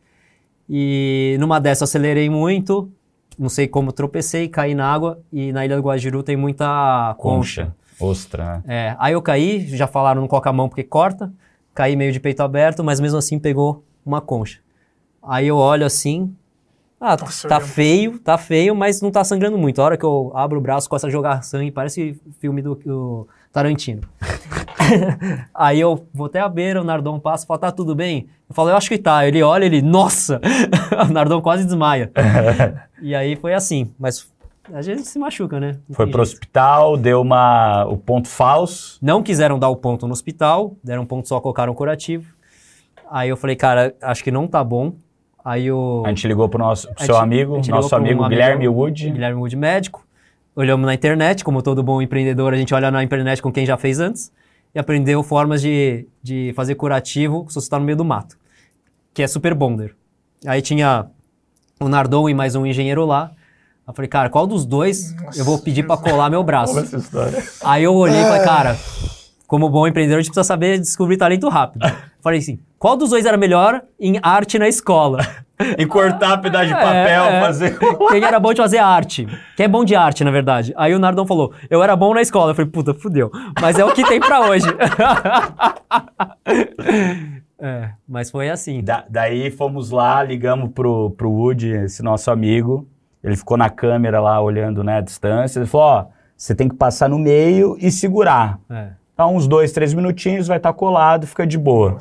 Daí tava o, o brother lá, esqueci o nome dele, gente boa, o cara boa, lá. é. Segurando, deu passei o, o, Super o Super Bonder no, no machucado inteiro, segurando. E, cara, tava, tava aberto, tava feio o negócio. Nossa. Daí seguramos lá, colou, passamos lá o, o negócio por fora e ficou bom. Ficou bom. Novo, zerado. Olha lá, ó, médico da viagem. Essa, essa vez fui de novo o médico teu, né? Dessa vez foi de novo. Teve, tinha um remédio lá que eu precisava. Bom, qual a sua mensagem final aí pra galera dos extremos? Cara, acho que o extremo é bom, né? A gente ir lá e se provar e fazer coisas para o nosso país, tomar o risco. É, mas saiba aproveitar também, né? Acho que a, a jornada, ela não é só de extremos, né? A gente falava muito lá na, na no pessoal da Rocket e tal, que a empreender a vida, acho que é uma maratona. Às vezes a gente dá uns sprints no meio, mas o que vale é essa jornada aí, curtir os perrengues também, né? A gente falou de vários perrengues aqui, olhando para trás fica a história, é, saber curtir os amigos e trabalhar duro aí para o nosso país. Né? A gente está num momento politizado, é, mas o que resolve mesmo, cara, é a gente curtir a jornada e trabalhar, fazer o nosso. Né? O resto, o Brasil sempre dá um jeito de dar certo.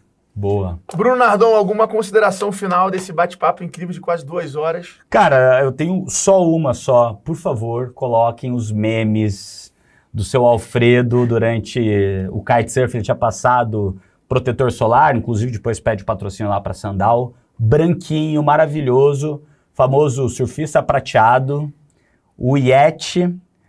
Mas quais? O pé grande. O melhor é o, o morto muito louco. O morto.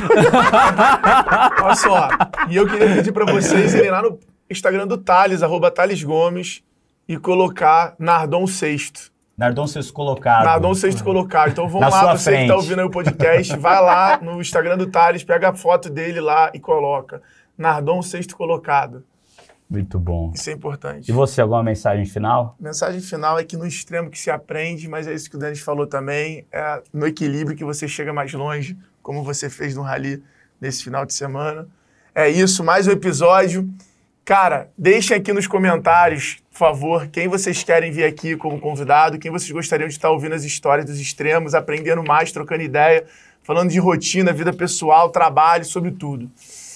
Tamo Curte, junto. Segue lá o Denis, qual é o teu Instagram? Arroba Wangs, tá aqui escrito, ó. Vamos colocar, Arroba né? Wengs, arroba Alfredo Soares. Arroba bruno.nardon. Curte, compartilha, se inscreve no canal, comenta Segue a aí. gente lá no, no Instagram também dos Extremos, que é importante. E também o Exatamente. Instagram do G4 Podcast, que tem lá aí um, um grande, uma grande variação aí. E dá, e dá cinco estrelas aí no Spotify também, hein, galera? Tem uma variedade Boa. incrível de podcast Valeu. para vocês que gostam de negócio, tática, estratégia. Vai lá que vocês vão curtir. Tamo junto, até o próximo episódio. Um abraço, pessoal. valeu. Valeu. Uhul!